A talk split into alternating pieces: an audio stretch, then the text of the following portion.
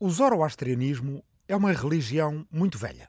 E já era uma religião muito velha quando o judaísmo, o cristianismo e o islão ainda eram religiões jovens. E já era uma religião muito velha quando o judaísmo, o cristianismo e o islão, ainda mais jovens, tinham chegado às paragens de onde vinha Al-Farabi.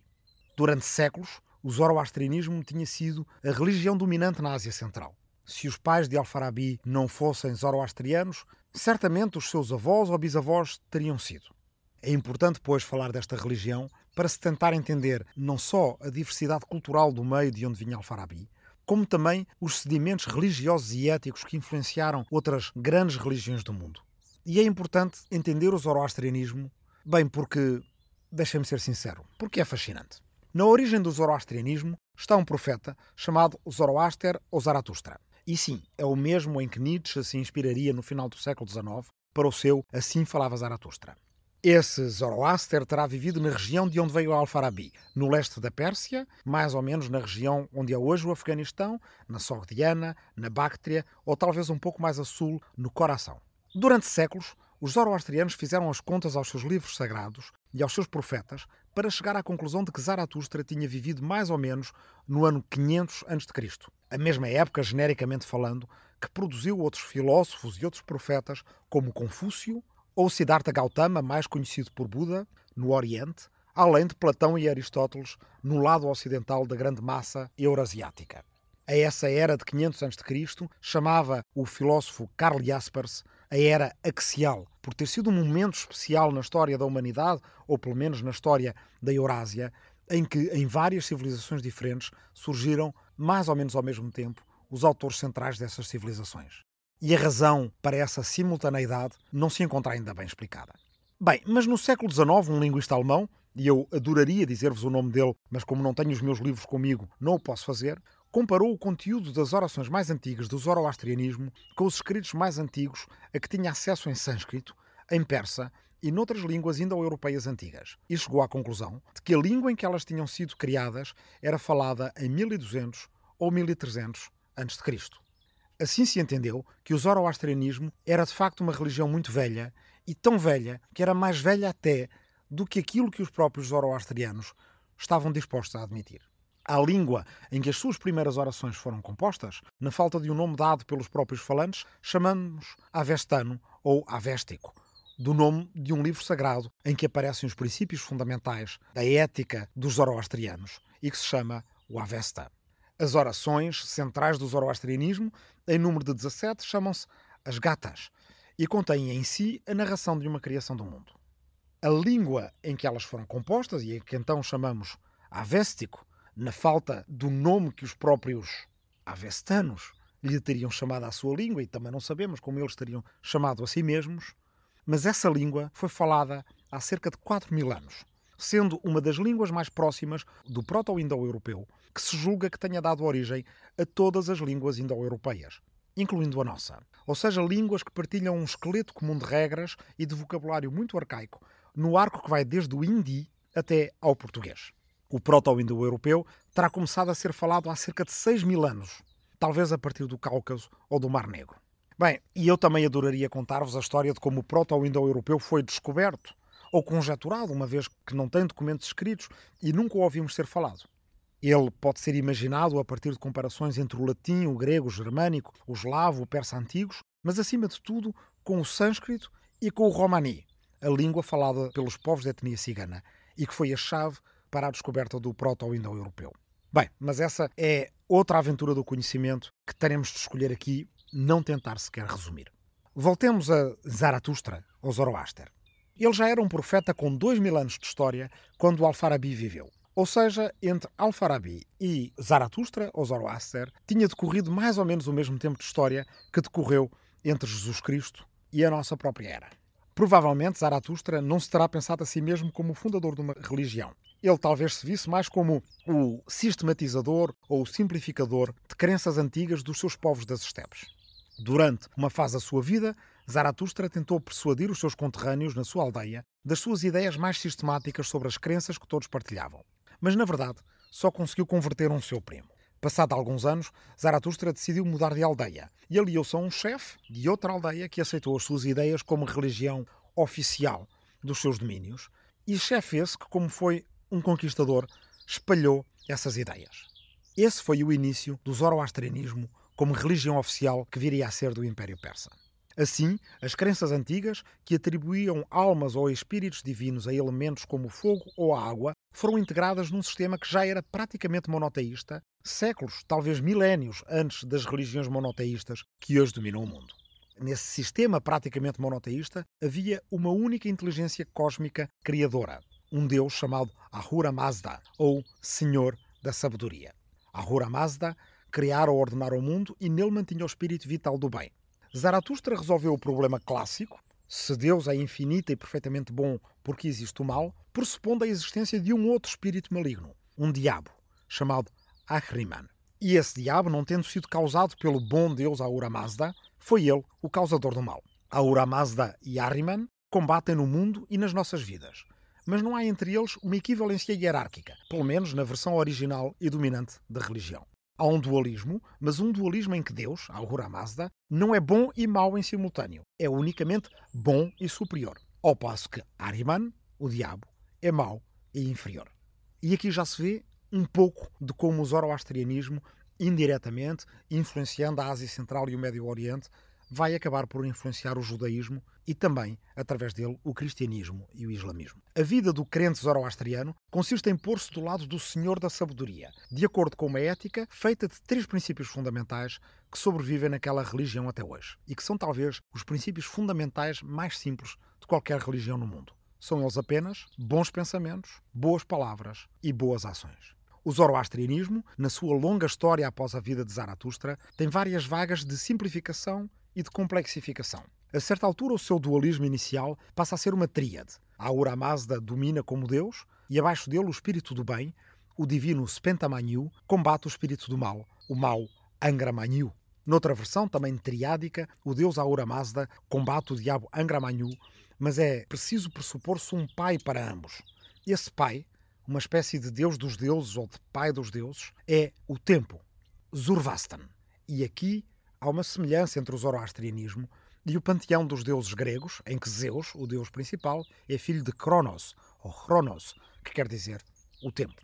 Nesta versão do zoroastrianismo, em que há um pai para a Aura Mazda chamado Zurvastan, que é o tempo, chama-se o Zurvastanismo. O Zoroastrianismo é considerado uma heresia do zoroastrianismo, mas parece-me uma heresia muito bem achada, porque o tempo é a única coisa que pode existir antes do mundo. E talvez, por coincidência, como dizia há pouco, essa estrutura é semelhante à estrutura do panteão grego e também do panteão divino romano, só que com Saturno no lugar de Cronos.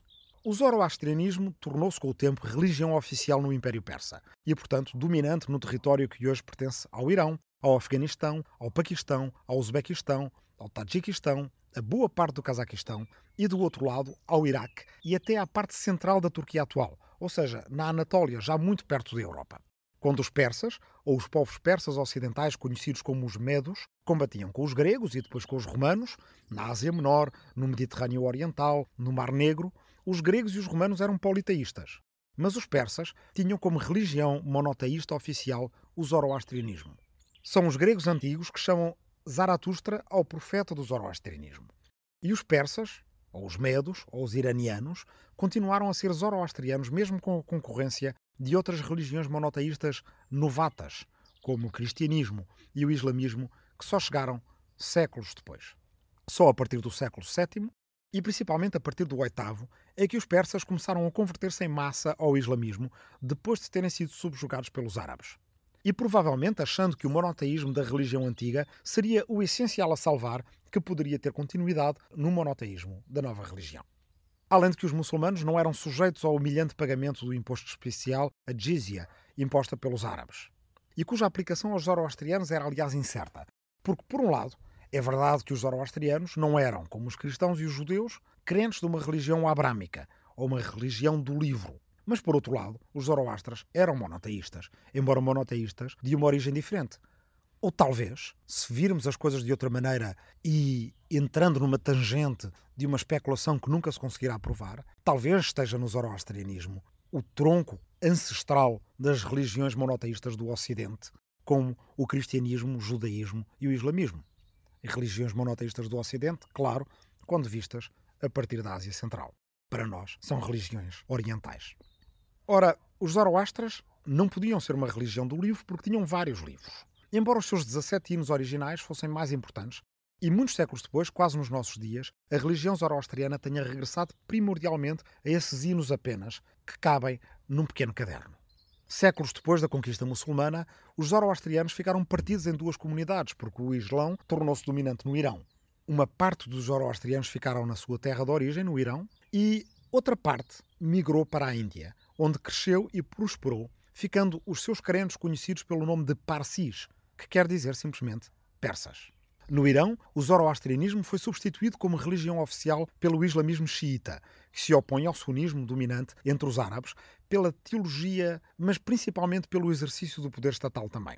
A partir da Índia, os Parsis, que o português Garcia da Horta conheceu e admirou muito numerosos em Bombaim, começaram a regressar ao Irão no século XIX. E depois, durante o Irão republicano e durante a Pérsia do Shah, tentaram recuperar laços com as comunidades que tinham ficado na terra de origem. Os zoroastras do Irão tiveram uma certa renascença, até voltarem a ser reprimidos após a Revolução Islâmica do Ayatollah Khomeini em 1979. E o mesmo aconteceu uma religião muito mais recente, do século XIX, mas que se reclama da herança zoroastriana e de todas as outras grandes religiões sucessivas do mundo e que se chama Bahá'ísmo e que é também uma religião importante no Irão. Segundo alguns relatos subterrâneos, hoje em dia mesmo há uma nova voga de conversões secretas ao zoroastrianismo, sobretudo entre os jovens iranianos, mas também entre iraquianos e, em particular, entre mulheres iraquianas, o que demonstra que aquela religião, com mais de 3 mil anos, tem ainda alguma vitalidade na sua região de origem e é reclamada como religião original por pelo menos algumas das pessoas daquela região da Ásia Central. Quando Al-Farabi nasceu, portanto, o território onde ele vivia era muçulmano há 200 anos, ou pouco menos. Mas tinha sido zoroastriano durante 2 mil anos antes disso, ou um pouco mais. E continuava a ser zoroastriano de muitas formas. Não só porque o islamismo e o cristianismo eram vistos como uma continuação do monoteísmo a que os zoroastrianos tinham chegado primeiro, embora de forma estrita, dois milénios antes. Mas, sobretudo, porque o zoroastrianismo teve uma influência enorme, por vezes direta e por vezes indireta, nas três grandes religiões abrâmicas que conhecemos hoje. O judaísmo, como disse atrás, teve um momento decisivo na sua evolução após o cativeiro na Babilónia, de que os judeus foram libertados pelos persas de Ciro o Grande, que eram zoroastrianos. E isto aconteceu no ano 600 a.C. até ao ano 530 a.C. E, portanto, à beirinha da tal era axial. Do que se disse atrás, percebe-se também que o dualismo entre Deus e o diabo vem da religião de Zaratustra. E há autores que argumentam que foi a partir daí que ele chegou ao judaísmo e do judaísmo ao cristianismo e ao islamismo também. O mesmo vale para o conceito de inferno e talvez também o conceito de purgatório, para a chegada de um Salvador, aquilo a que chamamos, a partir do judaísmo, o messianismo, para a ideia de um juízo final, para a ressurreição dos corpos e o paraíso, bem como, no caso do islamismo, para a ponte estreita e longa que leva os crentes ao paraíso no dia do juízo final, por sobre os fogos do inferno, que é conhecida como As-Sirat para os muçulmanos e que antes, entre os zoroastrianos, era conhecida como Shinvat. Ora, se Al-Farabi era sogdiano ou persa, terá certamente nascido muçulmano quando nasceu em 872. Os seus pais deveriam também ser muçulmanos. Mas os seus avós e bisavós poderiam ser muçulmanos ou talvez tivessem sido zoroastrianos. E daí para trás, os seus antepassados, se ele era sogdiano, terão sido, com alta probabilidade, zoroastrianos. E devem tê-lo sido durante muitos e muitos séculos a não ser que fossem turcos, e aí poderiam também ser zoroastrianos, mas ao mesmo tempo partilhar com os mongóis crenças tengriistas ou xamânicas. Isso quer dizer que quando Al-Farabi é um filósofo muçulmano que tem noção da diversidade de crenças na sua região da Ásia Central, esta região rica culturalmente, riquíssima religiosamente e rica economicamente também, altamente letrada, altamente culta, cheia de bibliotecas, escolas, observatórios astronómicos, já há muitos séculos. E, portanto, era fácil para ele comparar religiões diferentes e entender como muitas delas tinham a ver com tradições e traços comuns e como em outras as diferenças eram provavelmente menos importantes do que os traços de união. E que por trás de tudo isso, na região de onde ele vinha, a região que hoje corresponde grosso modo ao Afeganistão e aos países circundantes, havia um fundo de filosofia grega que ali tinha sido deixada, entre outros, por Alexandre o Grande e os seus sucessores. E, portanto, seria fácil para ele, desse mundo de ideias, extrair a ideia de que a mente humana é uma mente universal. E aquilo que, aquele pensamento que um humano pode pensar, outro humano pode pensar também.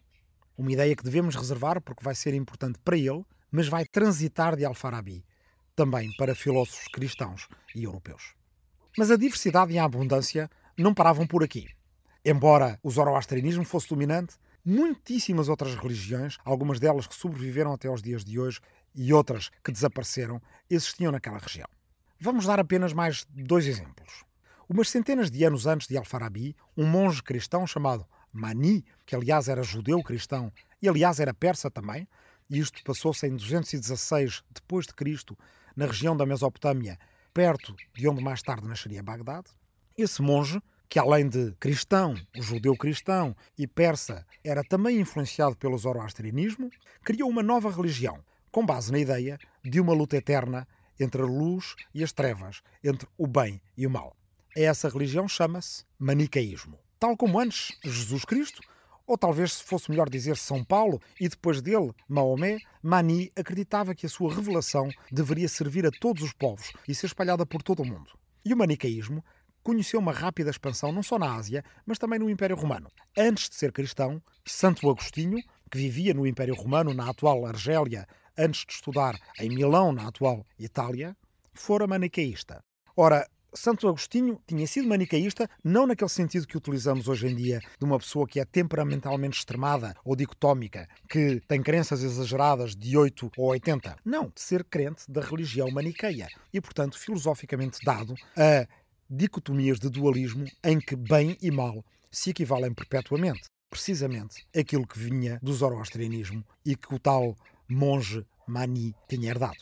Ainda antes do manicaísmo, uma outra ramificação do zoroastrianismo tivera muita importância no Ocidente. Uma das permanências das crenças pré-Zaratustra na religião zoroastriana era o culto aos elementos, em especial o culto ao fogo e o culto à água, como formas de purificação ritual que, apesar de deixarem de ter deuses próprios, continuavam a ter o que se chamava Deva, ou divindades, de que a mais importante é a divindade do fogo. Ora, a divindade do fogo era um deus chamado Mitra. Ora, acontece que quando Alexandre o Grande conquistou a Ásia Central, uma parte dos zoroastrianos ficou no território da atual Turquia, isolada do resto da religião. E foi talvez por isso que aí o culto a Mitra ganhou uma importância singular e que depois, já no tempo do Império Romano, alastrou como uma moda ou uma autêntica mania por toda a bacia do Mediterrâneo. Mais ou menos ao mesmo tempo em que o cristianismo nascia e se desenvolvia, milhares de romanos prestavam culto ao, ao deus do fogo, Mitra, numa misteriosa religião que ganhou o nome de Mistérios Mitraicos, ou em latim Mysteri Mitrae. O mitraísmo, cujos elementos principais podemos apenas adivinhar através dos seus lugares de cultos, os mitreus, ou mithreum, no singular em latim, e das suas imagens, não tinham um livro sagrado que nos possa servir de livro de instruções. E embora seja certamente um exagero considerar, como fazia um autor francês, Ernest Renan, no século XIX, que se o cristianismo tivesse sido acometido de uma doença, o mundo hoje seria mitraísta, a verdade é que o mitraísmo foi um competidor importante do cristianismo nos séculos II e III depois de Cristo. A partir de Ernest Renan e de outros positivistas, criou-se também a lenda de que a figura de Jesus tinha ido buscar a maior parte dos seus elementos a Mitra. Ou seja, um profeta, um filho de Deus nascido de uma virgem, a 25 de dezembro, crucificado pelos nossos pecados aos 33 anos, etc. Eu ainda aprendi essa lenda na faculdade e na altura ela intrigou muito. A ideia de que afinal Mitra era apenas uma espécie de Jesus Cristo com os mesmos detalhes biográficos, por assim dizer. Bem, continuei a achar que assim era verdade até investigar para este livro. Na verdade, não podemos saber se é verdade, porque de Mitra sabe-se muito pouco. O mitraísmo era uma religião de imagens mais que uma religião de palavras. E, portanto, os mistérios mitraicos continuam misteriosos até hoje, mas sabemos que Mitra terá nascido de uma rocha e não de uma virgem, que o 25 de dezembro era uma festa importante para várias religiões ao mesmo tempo, mas não sabemos se era a data de nascimento de Mitra. E sabemos que, ao invés de ser crucificado, o principal elemento visual associado a Mitra nos mitreus está na luta com um touro. Mas bem, com isto poderemos ter uma ideia da abundância religiosa desta região do mundo onde nasceu, onde cresceu, onde viajou e onde viveu Al-Farabi. A região do mundo também onde ele estudou com cristãos, conhecia judeus, era muçulmano e fazia filosofia grega em Bagdade. Por muito que quiséssemos, ainda não podemos parar por aqui. Mas estamos quase no fim. Este é o podcast Agora, Agora e Mais Agora, Seis Memórias do Último Milénio. E esta é a primeira memória sobre o fanatismo ou o nascimento de uma cultura de intolerância e dedicado ao filósofo medieval Al-Farabi, que contra essa cultura de intolerância lutou. Esta é a quarta conversa e chama-se Os Zoroastrianos. Agora, agora e mais agora começou a ser escrito no outono de 2018 na Universidade de Brown, nos Estados Unidos da América, com base em duas conferências para a Universidade de Columbia, em Nova York, também nos Estados Unidos da América. Pelo meio do caminho, foi um ciclo de conferências no Instituto de Filosofia da Universidade Nova de Lisboa e Filnova. E estava a ser terminado agora, na primavera de 2020, na Universidade de Massachusetts, em Lowell, com acesso às bibliotecas da Universidade de Harvard, também no estado de Massachusetts, graças a um apoio do Real Colégio Complutense. Agradeço à Fundação Luso-Americana para o Desenvolvimento, à Fundação SAB e à Fundação Gulbenkian os apoios para estas estadias académicas. E agradeço também a Onésimo Teutónio Almeida, Pierre Carrel Billard, Frank Souza, José Manuel Martínez Sierra, Anne Stinkelmans e António Castro Freire pelo acolhimento e pela amizade. Como metade destes nomes são de açorianos, acho que cumpre também agradecer aos Açores e às suas gentes, onde, por contingências da quarentena do coronavírus, este podcast está a ser gravado. Agora, agora e mais agora é dedicado a todos os que se encontram de quarentena e, em particular, na minha aldeia ancestral de Arrifana, no Ribatejo, onde estão alguns dos meus antepassados e das pessoas a que me referi no prólogo deste podcast, nomeadamente explicando o título Agora, Agora e Mais Agora, que é uma frase de uma bisavó Carolina Matias, depois Carolina Tavares. Dedico também este podcast a todos os profissionais de saúde, a todos os descendentes de Avicena, de que foi levemente feita menção nesta primeira conversa da primeira memória, esperando que eles mais tarde venham a ter tempo de ouvir este podcast para passar o tempo e para pensar o tempo. Obrigado. Agora, agora e mais agora, Seis Memórias do Último Milénio é um podcast de história para tempos de quarentena por Rui Tavares para o Jornal Público, com edição de Rubem Martins e Marta Matias. O público fica no ouvido.